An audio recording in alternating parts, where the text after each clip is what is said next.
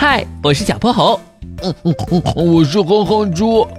想和我们做好朋友的话，别忘了关注、订阅和五星好评哦。下面故事开始了。小泼猴妙趣百科电台，大嗓门的乡村歌唱家。从波波城出发，向南五百里，向西五百里，翻过一座山，趟过一条河，就来到了太阳村。听说那里住着一位神秘的歌唱家，他的歌声高亢嘹亮，响彻云霄。哼哼猪背着他的小书包，走上了拜师学艺之路。我一定要成为这世界上最厉害的歌王。从天亮走到天黑，又看着月亮下班，太阳起床。哼哼猪终于到达了目的地。大师，是大师的声音。哼哼猪气喘吁吁地向村中跑去。公鸡阿光正站在院子里，挺着身板儿练嗓子呢。哼哼猪连忙从书包里掏出珍藏的曲奇饼干。大师，请收我为徒吧，这是我给你准备的拜师礼物。你说啥呢？我想和您学唱歌，刚才我都听见了，您的声音真洪亮啊！唱歌？你咋知道我最爱唱歌了？不过乡亲们都说俺就是嗓门大，唱的可不行。不信，俺给你来一段。阿光清清嗓子，大声歌唱起来。哼哼猪连忙堵住了耳朵，他只能用两个字形容阿光的歌声：难听。呵呵，怎么会这样？哼哼猪无法接受现实，他坐在地上哇哇大哭，哭着哭着就睡着了。毕竟这两天跋山涉水实在太累了。在梦里，哼哼猪还在爬山呢。忽然有一阵高亢的鸡鸣声把他吵醒了。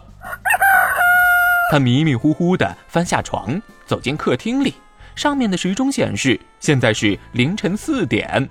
哼哼猪惊恐地瞪大了眼。看着阿光一脸骄傲地从院子里走进来，他嘟着嘴，不太开心。你也太吵了，我还想睡觉呢。哎呀，对不住啊，小孩儿俺也没办法控制自己打鸣。俺们公鸡的脑子里有个叫松果腺的东西，这玩意儿能分泌出一种对光很敏感的激素，只要天空出现一点点光，俺就能感觉到。一看见光，俺就兴奋，一兴奋就控制不住想打鸣了。可是你这样是扰民，扰民！哼，大嗓门真讨厌。哼哼猪捂着耳朵跑回房间，把脑袋塞进被窝里。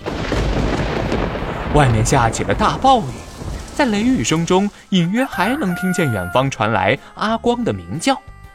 他的嗓门可真大呀，比雷声还大呢。雨下了整整一夜，今天早上没有听见阿光的鸡鸣声。哼哼猪赶紧下床，这才发现阿光生病了。他躺在床上，满脸通红，时不时咳嗽两声。昨晚的雨忒大了，俺已经吃了药，很快就会好。就是今天，俺答应了芦花奶奶要帮她打电话来，这下去不了了。打电话又不是什么难事儿，放心吧，阿光，我去帮芦花奶奶，你安心在家休息。芦花奶奶一个人住在村子的西边，她的儿子和孙女都住在都都城。今天是他和孙女通电话的日子。芦花奶奶，我们快开始打电话吧。啥？你说啥？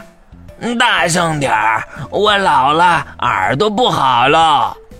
芦花奶奶侧着头，大声问道：“我说，我们快开始打电话吧！”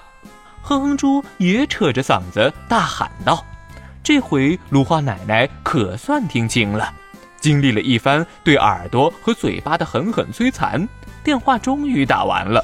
哼哼猪作为一个传话筒、扩音器，喊得喉咙都冒烟了。而附近的乌鸡爷爷、杏花奶奶听见了声音，也拉着哼哼猪去自己家，让他帮忙打电话。忙活了一天，哼哼猪的嗓子都哑了，他再也说不出一句话来。打电话也太难了，要是他也有阿光那样的大嗓门就好了。呜呜呜！等阿光痊愈后，哼哼猪再次献上自己的拜师饼干，跟着阿光练起了嗓子。当不成歌王，做个大喇叭也很不错呀。今天的故事讲完啦，记得关注、订阅、五星好评哦。